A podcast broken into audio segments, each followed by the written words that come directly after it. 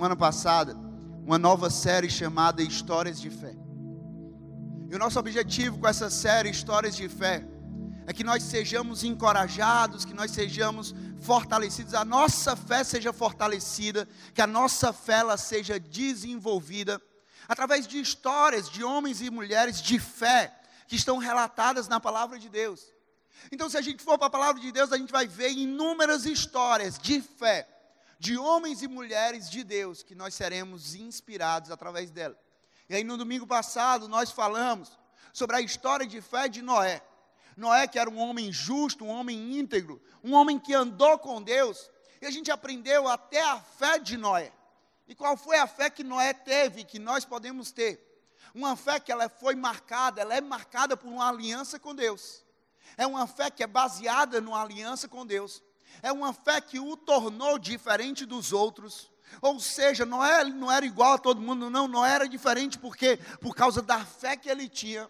E também era uma fé prática, não era uma fé, não, não, eu ouvi, eu soube disso aqui, não, era uma fé que ela era colocada em prática. E aí hoje nós vamos continuar a nossa série, falando sobre outra história de fé, de um outro grande homem de Deus chamado Gideão. E a história de Gideão está relatada também lá em Hebreus 11. Quando se fala sobre fé, aí é explicado sobre o que é fé. Ali fala sobre alguns heróis da fé e começa a relatar vários heróis da fé. Pessoas, homens e mulheres, que eram exemplo de fé para outras pessoas. Que se tornam exemplo de fé para mim e para você. E aí o nome de Gideão está relatado ali como um herói da fé. Como um exemplo de fé para mim e para você. E é isso que nós vamos aprendeu hoje através da história de Gideão. A história de fé de Gideão, ela é relatada no livro de Juízes. E começa com os, israelitas sendo devastados pelos midianitas, pelo povo midianita, como consequência da desobediência deles a Deus. Porque eles des, de, eita! Porque eles desobedeceram a Deus, eles foram devastados pelos midianitas. Por sete anos, gente, não foram sete dias, não foram sete semanas, não. Por sete anos, eles enfrentaram a invasão dos midianitas que arruinavam as suas colheitas. Como é que era isso? Eles começavam a preparar, preparar, a colheita deles, eles lançavam as sementes, eles cuidavam da terra, eles regavam a terra, e aí o fruto ia crescendo, e quando ia crescendo, preparando para a colheita, chegavam os midianitas e eles destruíam tudo o que eles tinham preparado. Eles destruíam tudo. E aí acontece que, mesmo tendo sido infiéis, mesmo esse povo israelita, tendo sido infiel a Deus, os israelitas, eles clamaram a Deus pela sua ajuda. Eles clamaram a Deus pelo seu socorro. E então Deus, rico em misericórdia, ele chama e ele envia Gideão para libertar o povo. Ele chama e ele envia Gideão para libertar ali o povo israelita. Olha o que é que diz lá em Juízes 6, versículo 11. Juízes 6, versículo 11 diz assim: Então o anjo do Senhor veio e sentou-se sobre a grande árvore de Ofra, que pertencia ao Abiesrita Joás. Gideão, filho de Joás, estava malhando o trigo num tanque de prensar uvas para escondê-los dos midianitas. Perceba que aqui o anjo do Senhor, ele veio chamar Gideão. E como é que o anjo do Senhor encontrou Gideão? Em qual condição que o anjo do Senhor encontrou Gideão? Quando o anjo do Senhor ele veio chamar Gideão, ele veio convocar Gideão, ele encontrou, encontrou Gideão escondido. Aquele homem que ia ser chamado para libertar o povo, que estava sendo oprimido, ele foi encontrado escondido. Gente, eu não sei você, mas para mim, quando a gente se esconde, é porque a gente está com medo de algo, sim ou não? A gente se esconde, a gente está com medo de algo, ou de alguém, ou de algo que pode acontecer com a gente, aí a gente vai e se esconde. Gideão, ele estava se escondendo, assustado e com medo dos midianitas devastarem a sua terra. Com medo e assustado dos, dos midianitas devastarem as suas plantações, devastar a sua própria vida. E aí Gideão, ele se esconde com medo. Perceba que a história de fé daquele que derrotou um grande exército com apenas 300 homens. Porque essa é a história de Gideão que nós vamos contar hoje aqui. o homem que derrotou um grande exército midianita com apenas 300 homens. E a história de fé desse homem que derrotou um grande exército com apenas 300 homens ao seu lado, essa história ela começa a partir do medo. A história de Gideão começa a partir do medo. Gideão ele teve medo. A palavra garante aqui que Gideão ele teve medo. Mas a questão é que Gideão ele não foi vencido pelo medo.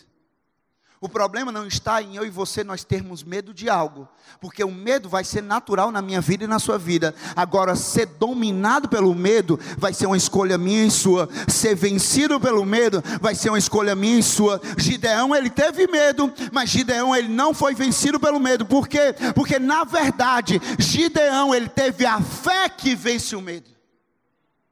E aqui é o tema da minha mensagem de hoje. A história de fé de Gideão nós aprendemos a ter a fé que vence o medo. Porque eu repito, Gideão teve medo, assim como eu e você, nós podemos ter alguns medos. Mas a fé que Gideão teve venceu aquele medo. Eu declaro isso sobre a tua vida: que diante de todo medo, Deus vai alimentar em você, Deus vai fortalecer uma fé. Que essa fé, ela vai ser capaz de vencer todo medo na tua vida. Você não vai ser vencido pelo medo. Então, o que é que a gente pode aprender através da história de fé de Gideão? Primeira coisa, anota aí. Nós já podemos aprender a ter uma fé que supera as nossas limitações. Nós podemos aprender a ter uma fé que supera as nossas limitações. Em Juízes 6,12, a gente vai falar muito aqui sobre o capítulo 6 e o capítulo 7 de Juízes. Deixa aí aberto na tua Bíblia, ou acompanha no nosso telão. Mas Juízes 6,12 diz assim: depois que o anjo do Senhor, ele aparece a Gideão, e ele encontra Gideão escondido com medo, diz assim: Então o anjo do Senhor apareceu a Gideão e lhe disse: O Senhor está com você, poderoso guerreiro. Veja aqui que ao encontrar Gideão escondido e com medo, o anjo do Senhor, ele não diz: O Senhor está contigo, medroso guerreiro. Ele não diz: O Senhor está contigo, covarde guerreiro. Não, quando ele encontra aquele homem escondido e com medo, o Senhor, o anjo do Senhor diz a Gideão: O Senhor é contigo, poderoso guerreiro. O Senhor é contigo, poderoso guerreiro. Por que isso, Rafael? Porque Gideão, quando a gente olha para isso daqui, gente, Gideão era um medroso aos olhos do, dos homens. Mas Gideão era um poderoso guerreiro aos olhos de Deus. Você pode até ser uma pessoa que às vezes as pessoas te olham e te definem de uma forma, mas graças a Deus que você não vive pela definição do que os outros dizem, mas você vive pela definição do que Deus diz. Então, aos olhos dos homens, você pode ser pequeno, aos olhos do homem, você pode não ter experiência, aos olhos dos homens, você pode ser fraco, aos olhos dos homens, você pode ser covarde, medroso, mas Deus, quando olha para você, Ele diz: O Senhor é contigo, poderoso guerreiro, o Senhor é contigo, poderoso poderosa guerreira.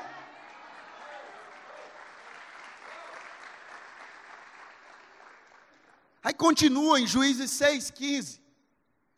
Não satisfeito em escutar isso, olha o que, é que Gideão faz. Ah, Senhor. Juízes 6,15. Ah, Senhor, respondeu Gideão. Como posso libertar Israel?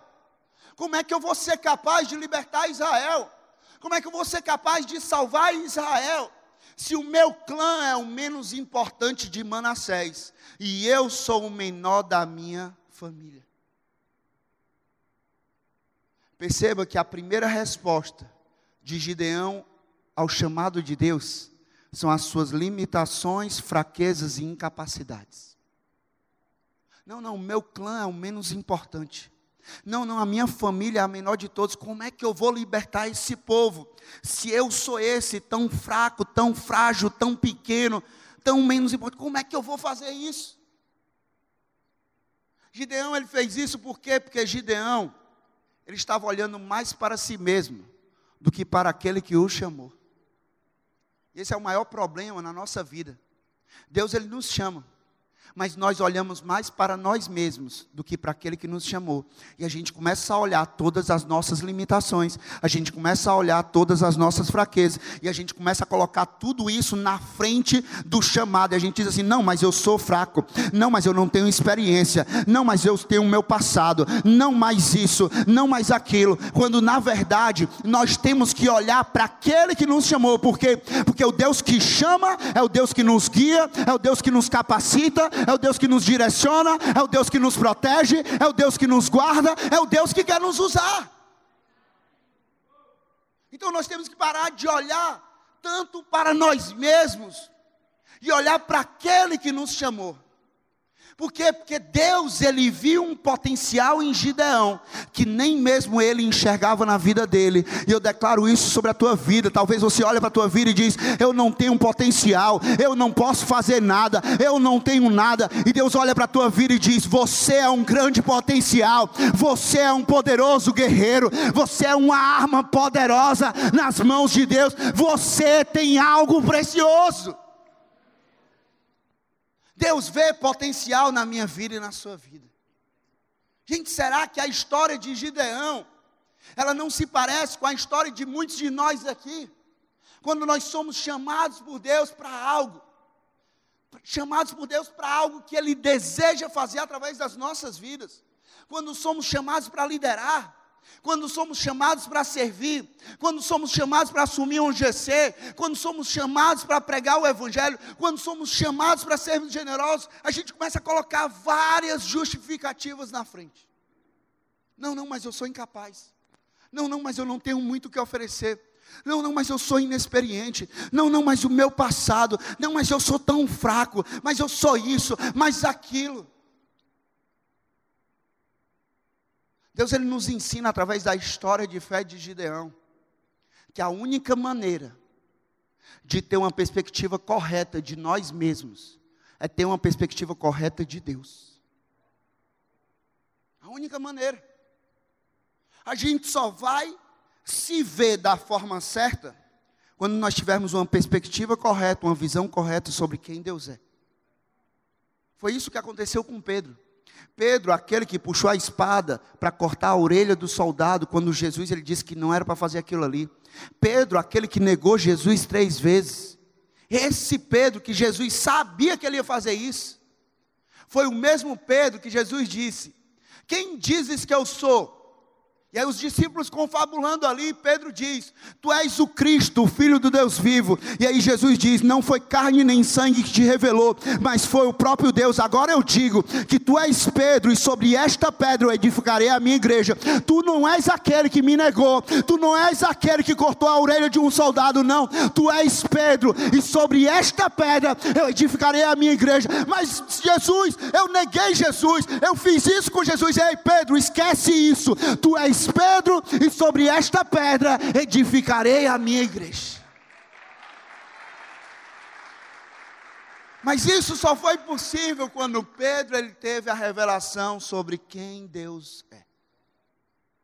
Da mesma forma que Deus ele falou para Gideão naquele dia, ele fala para mim e para você hoje aqui. O Senhor está com você, poderoso guerreiro. O Senhor está com você, poderosa guerreira. Deus estava dizendo para Gideão, e diz para cada um de nós hoje aqui: a fé ela não existe para que a gente contemple as suas as nossas limitações. A fé ela não existe para que você contemple as suas limitações, as suas fraquezas, as suas incapacidades. A fé não existe para isso. A fé, ela existe para que a gente contemple e adore aquele que é ilimitado em poder. A fé não existe para, não, eu vou, eu tenho fé, eu vou ficar contemplando as limitações do Rafael, eu vou ficar contemplando as fraquezas do Rafael, eu vou ficar contemplando a incapacidade do Rafael. Não, meu amigo, a fé existe para que eu contemple a natureza de Deus, para que eu contemple a soberania de Deus, para que eu contemple e adore o poder de Deus. Porque Efésios 3, 20 a 21, na Almeida Revista Atualizada, diz assim: olha aqui, ora, aquele que é poderoso para fazer infinitamente mais do que tudo quanto pedimos ou pensamos, conforme o seu poder que opera em nós. A Ele seja a glória na igreja e em Cristo Jesus, por todas as gerações, para todo o sempre. Olha o que esse texto aqui diz. Ora, aquele que é poderoso para fazer infinitamente mais. Ele não é poderoso para fazer somente o mais. Ele é poderoso para fazer infinitamente mais. Agora, como é que o poder dele opera?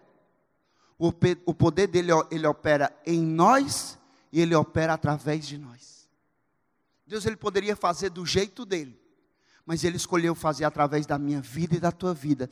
Deus ele escolheu chamar os incapacitados, Deus escolheu chamar os fracos, Deus escolheu chamar os que têm passado, Deus escolheu nos chamar, porque todos nós temos um passado, todos nós temos as nossas fraquezas, todos nós temos as nossas incapacidades, e ainda assim, Deus rico em misericórdia, ele escolhe nos chamar e nos usar para a glória dele. Ah, Rafael, mas eu sou fraco. Eu continuo sendo limitado. A verdade é, meu amigo, que todos nós somos fracos e limitados. Seu pastorzinho aqui é fraco e limitado. Sou fraco e limitado, sim. Tenho minhas falhas, tenho minhas fraquezas. Mas olha o que Deus diz. 2 Coríntios 12, 9. Olha o que Deus diz. Mas ele me disse, mas ele te diz a minha graça é suficiente a você, pois o meu poder se aperfeiçoa na fraqueza. Portanto, eu me gloriarei ainda mais alegremente em minhas fraquezas, para que o poder de Cristo repouse em mim. Ah, Rafael, eu sou fraco, limitado, incapaz. Sim, nós somos. Mas deixa eu te dar uma boa notícia. A graça de Deus é suficiente para a minha vida e para a tua vida, porque porque o poder de Deus, ele não repousa no nosso falso heroísmo. Não, o poder de Deus ele repousa na nossa fraqueza. O poder de Deus ele é manifestado na nossa fraqueza. O poder de Deus ele é evidenciado na nossa fraqueza. A fé ela aponta que para além das nossas fraquezas, limitações e incapacidades, Existe uma força e um poder que procede de um Deus que é ilimitado em poder. De um Deus que ele é ilimitado. Sabe, como escolhidos de Deus que nós somos. Porque nós somos geração eleita. Nós somos nação santa, nós somos sacerdócio real, nós somos um povo exclusivo, nós somos um povo escolhido de Deus, e como escolhidos de Deus que você é, que nós somos, você precisa reconhecer que você não pode andar no chamado de Deus para a sua vida pela sua própria força. Por quê? Porque nós somos incapazes, porque nós somos fracos, porque nós somos falhos Exatamente por isso, eu não posso pastorear a igreja pela minha própria força, eu não posso construir a minha família pela minha própria força, eu não posso cuidar da minha saúde pela minha própria força, eu não posso cuidar das minhas finanças pela minha própria força, não, meu amigo, na minha vida e na tua vida, só se for Jesus Cristo, a nossa vida só dá certo se for Jesus.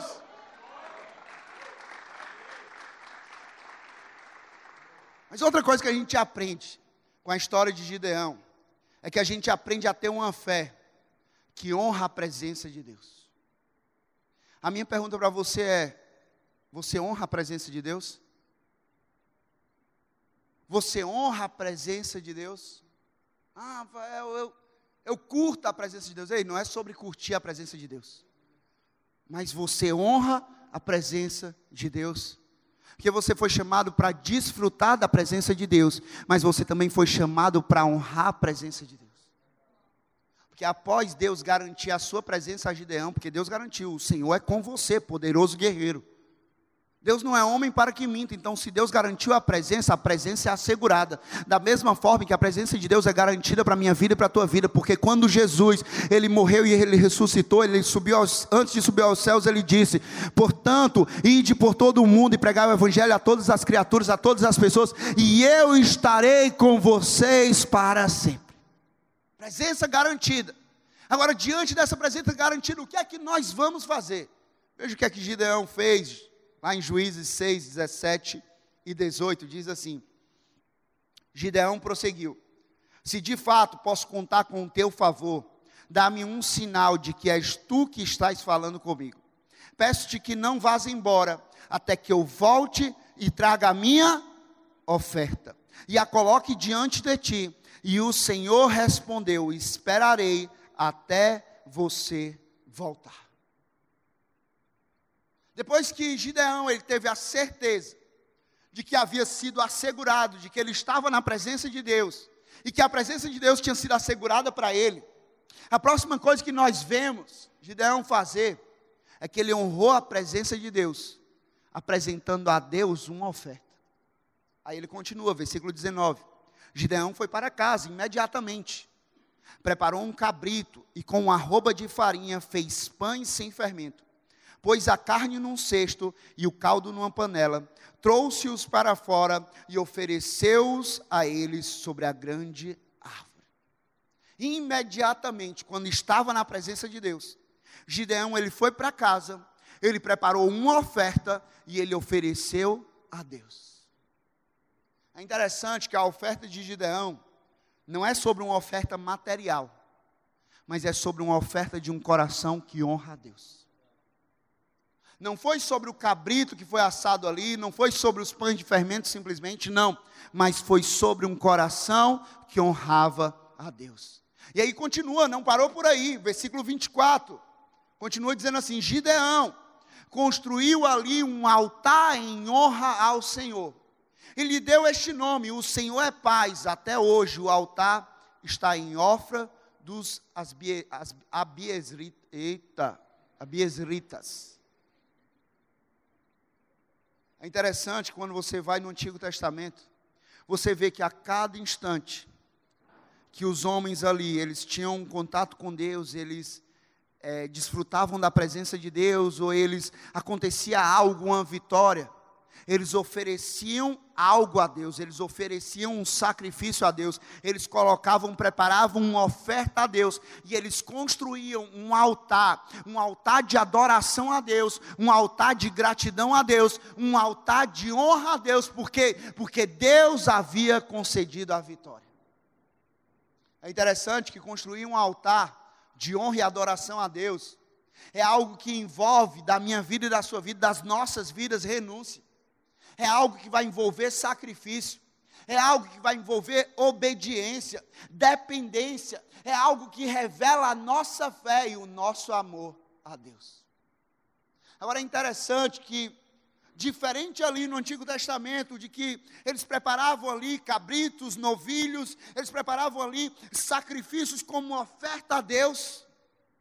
E aí depois a gente sabe que Deus ele enviou Jesus Cristo como sacrifício definitivo, perfeito para a minha vida e para a tua vida. E ali no Antigo Testamento a gente vê altares sendo construídos ali de forma externas em locais, pegavam ali e construíam um altar a Deus. Diferente do Antigo Testamento hoje, nós podemos colocar a nossa oferta a Deus, entregar a nossa oferta a Deus o que está escrito lá em, em Romanos 12, 1 é a maior oferta que eu e você nós podemos dar a Deus. A maior oferta que nós damos a Deus não é uma quantia financeira. A maior oferta que nós damos a Deus é o que está em Romanos 12, 1. Portanto, irmãos, rogo pelas misericórdias de Deus que se ofereçam em sacrifício vivo, santo e agradável a Deus. A maior oferta, aquilo que Deus deseja de mim, de você, não é o nosso dinheiro, não são os nossos bens, não. Ele é o dono do ouro e da prata. Jesus não morreu na cruz do Calvário para ter a tua conta bancária. Jesus não morreu na cruz do Calvário para ter simplesmente o teu carro, não. Jesus morreu na cruz do Calvário para ter a tua vida por inteiro. E o maior sacrifício, a maior oferta é a minha vida e a tua vida. E o altar que nós podemos construir a Deus esse altar de honra e de adoração. O verdadeiro altar que nós podemos construir a Deus é o altar do nosso coração é que Jesus ele seja adorado em nosso coração, é que Jesus ele seja honrado em nosso coração, muito mais do que palavras de honra e de adoração, mas uma atitude que flui de dentro para fora, uma gratidão que flui de dentro para fora, uma honra que flui de dentro para fora, uma adoração que flui de dentro para fora. Nós podemos construir esse altar de adoração no nosso coração. Mas outra coisa que a gente aprende com a história de fé de Gideão é que nós aprendemos a ter uma fé que confia em Deus. Ah, Rafael, mas isso é tão simples. É tão simples. Mas será que isso é vivido por mim, por você? Por quê? Porque Gideão, ele teve a sua fé provada, mas ele também teve a sua fé aprovada por Deus. Gideão, ele teve a sua fé provada, mas ele também teve depois comprovada como uma fé de alguém que confiava em Deus e não em um número. Como assim, Rafael? A gente vai ler aqui. Gideão, ele tinha um exército numeroso, milhares de pessoas, 32 mil pessoas com Gideão. Mas Gideão, a fé dele, a confiança dele não estava no exército. A confiança dele estava no Deus Todo-Poderoso. A confiança dele estava em Deus. Estava no Senhor dos Exércitos, era onde estava a confiança de Gideão. Olha o que é que diz lá em Juízes 7, versículo 1 ao 8, diz assim: De madrugada, Jerubaal, isto é, Gideão, e todo o seu exército acampou junto à fonte de Arode. O acampamento de Midian estava ao norte deles, no vale perto do monte Moré. E o Senhor disse a Gideão: Você tem gente demais para eu entregar Midian nas suas mãos. Jesus já, Deus já tinha chamado Gideão e tinha dito que ele iria libertar o povo, ou seja, para libertar ele ia entregar o povo midianita nas mãos de Gideão. E aí depois aqui ele diz: "Ei, Gideão, mas o negócio é o seguinte, você tem gente demais para eu entregar o povo midianita nas tuas mãos. A fim de que Israel não se orgulhe contra mim, dizendo que a sua própria força o libertou, anuncie, pois, ao povo que todo aquele que estiver tremendo de medo poderá ir embora do monte Gileade. Então 22 mil homens partiram e ficaram apenas 10 mil. De 32 já baixa para 10 mil. Mas o Senhor tornou a dizer a Gideão: ainda há gente demais ainda tem gente demais.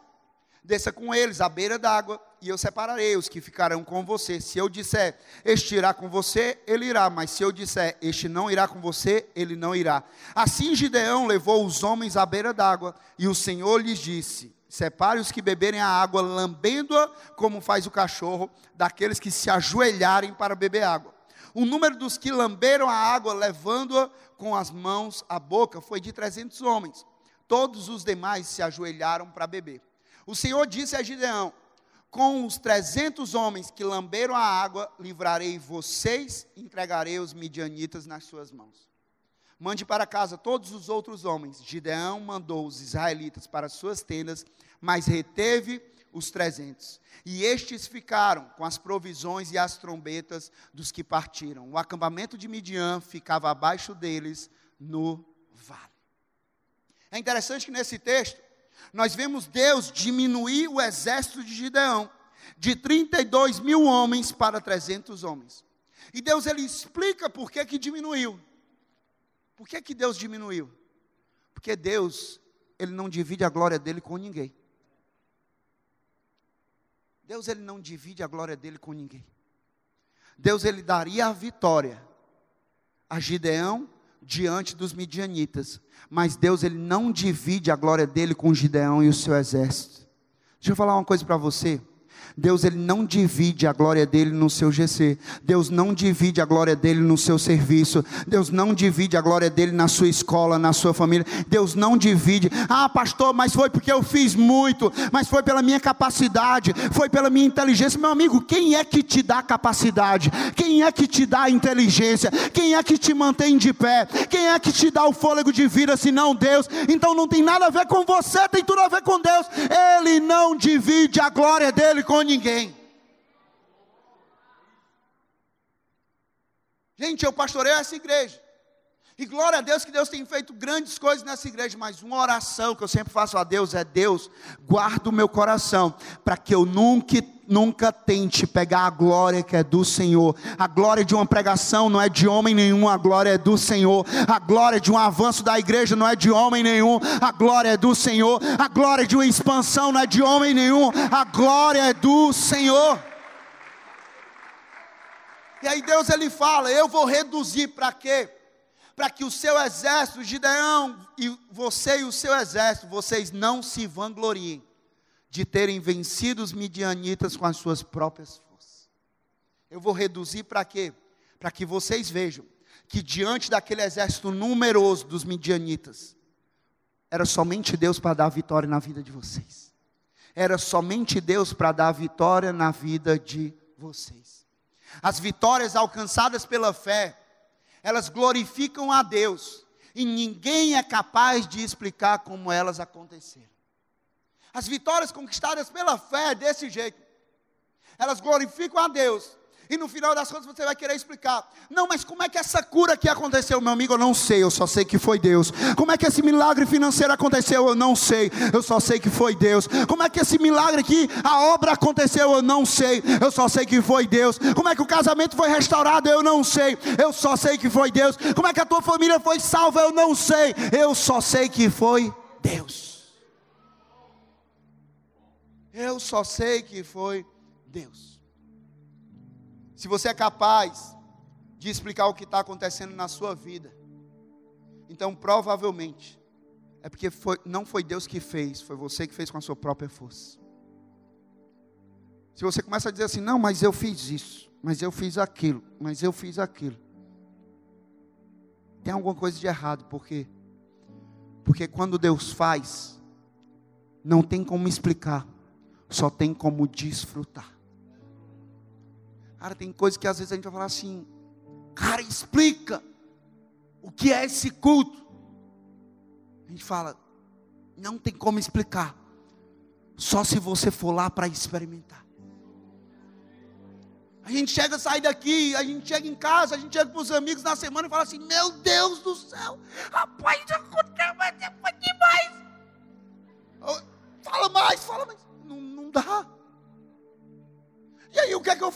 Vai para a igreja. Vai para a igreja, porque você vai experimentar e você vai ver que é muito mais do que eu seria capaz de definir para você, porque só Deus. Deus ele provou a fé de Gideão ao falar sobre a quantidade de pessoas que se encontravam com ele. Deus ele testou a fé de Gideão ao reduzir o número de guerreiros que estavam com. Imagine se a fé de Gideão tivesse sido do tamanho do seu exército. Como é que a fé de Gideão estaria depois do exército ser reduzido? Mas a fé de Gideão não estava no exército. A fé de Gideão estava no Senhor dos exércitos. Quero te encorajar. Não coloca a tua fé na tua inteligência.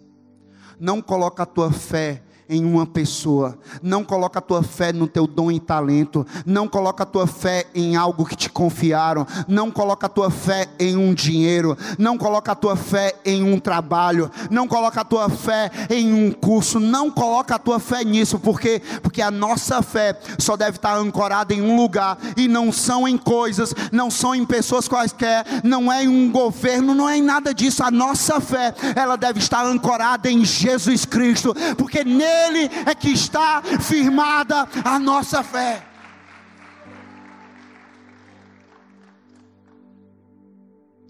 Deus ele reduz o exército de Gideão de 32 mil para 300, para mostrar que as melhores e mais favoráveis circunstâncias não são a solução para as nossas batalhas. A solução para as nossas batalhas é a presença de Deus é a presença de Deus. É a presença não apenas de alguém poderoso, mas é a presença daquele que é o todo poderoso, que não existe ninguém tão poderoso como Ele. É aquilo que diz Jeremias 32, 27. Eu sou o Senhor, o Deus de toda a humanidade, e nada é impossível para mim. É isso que importa para mim e para você, que Ele é o Senhor que para ele nada é impossível. O que Deus estava dizendo para Gideão era: Gideão, confia em mim. Ainda que eu reduza todo o teu exército a nada.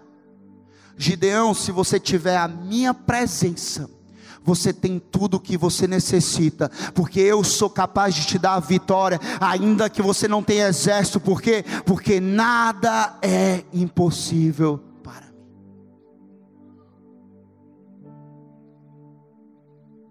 Deus é suficiente em nossas vidas. Salmos 20, versículo 7 diz: Alguns confiam nos seus carros de guerra, outros confiam nos seus guerreiros, outros nos seus cavalos mas nós confiamos no poder do Senhor, nosso Deus. Os que confiam no Senhor são como os montes de Sião, que não se abalam, mas permanecem firmes para sempre. Os que confiam no Senhor. É interessante que a decisão de Gideão de obedecer ao chamado de Deus atraiu muitas pessoas para apoiar a sua causa. Na verdade, 32 mil pessoas foram atraídas para lutar com ele. E eu creio que pessoas são presentes da graça de Deus para a nossa vida. Por isso que nós amamos igreja, amamos comunidade, amamos grupo de crescimento, amamos. Porque Deus ele não apenas une pessoas, mas ele une propósitos. Mas o problema está quando nós nos apegamos mais às pessoas do que ao Deus que nos conectou com essas pessoas. Porque às vezes na jornada a gente se apega tanto a um amigo, a gente se apega tanto ao GC, a gente se apega tanto ao líder, a gente se apega tanto a um pastor, e a gente se esquece de se apegar àquele que mais importa na minha vida e na tua vida. E o problema disso, o perigo desse é, o perigo disso é, que quando nós fazemos dessa forma, quando nós nos apegamos às pessoas e não a Deus, no momento em que uma dessas pessoas nos deixar, nós ficaremos frustrados e nós perderemos o nosso chão porque nós estávamos apegados à pessoa errada. Mas quando nós nos apegamos a Deus, ainda que algumas pessoas que estavam lutando ao nosso lado, ainda que algumas dessas pessoas nos deixem, ainda que algumas dessas pessoas nos abandonem, nós vamos sentir a ausência daquela pessoa, mas nós permaneceremos firmes no propósito daquele que nos chamou. Por quê? Porque a nossa confiança não está em um número de pessoas, a nossa confiança está em Deus. Por último, a gente aprende com Gideão a ter uma fé que nos leva a vencer. Porque Deus, quando chamou Gideão, já disse que ele libertaria o povo israelita, ou seja, já disse que ele venceria. E aí no capítulo 7, 9 a 11, ele diz assim: Naquela noite, o Senhor disse a Gideão: Levante-se e desça ao acampamento, pois vou entregá-los nas suas mãos, você vai vencer. Mas se você está com medo de atacá-los, desça ao acampamento com o seu servo pura, e ouça o que estiverem dizendo depois disso, você terá coragem para atacar. Então ele e o seu servo pura desceram até os postos avançados do acampamento. Versículo 13 e 14. Gideão chegou bem no momento em que um homem estava contando o seu sonho a um amigo. Tive um sonho, dizia ele. Um pão de cevada vinha rolando dentro do acampamento midianita e atingiu a tenda com tanta, tanta força que ela tombou e se desmontou. Seu amigo respondeu: Não pode ser outra coisa senão a espada de Gideão, filho de Joás, o israelita. Deus entregou os midianitas e todo o acampamento nas mãos dele. Gideão ele tinha escutado no início de Deus e aqui nesse momento, ainda com medo de atacar aquele povo, Gideão, depois de ouvir sobre o sonho, Gideão ele teve certeza e convicção, porque fé é isso. É certeza daquilo que nós não vemos e é convicção das coisas que nós esperamos. Gideão ele teve certeza da vitória que ele não via, mas que ele tinha certeza. E Gideão ele tinha convicção da vitória que ele esperava. Isso não significa que Gideão ainda não estivesse com medo, mas isso significa que a fé de Gideão fez com que ele vencesse o medo e avançasse para a vitória. E é isso que eu quero te encorajar hoje. A você não ser vencido pelo medo, mas a você avançar para a vitória. E talvez você esteja aqui como Gideão. E Gideão, ele foi o mais fraco, ele era o menor, o menos importante ali, mas Deus ele escolheu Gideão. para que através da vida de Gideão, uma grande missão, uma grande tarefa ela fosse realizada. Gideão, ele tinha os seus medos. Gideão tinha as suas incapacidades, as suas fraquezas. Mas Gideão, ele tinha a sua fé em Deus, e Gideão, ele tinha a capacidade dada pelo Espírito Santo. É isso que eu declaro sobre a tua vida, a tua fé em Deus e a capacidade do Espírito Santo para você cumprir aquilo que Deus te confiou. Eu quero te convidar a você se colocar de pé agora, não no teu medo, mas a você se colocar de pé na tua fé.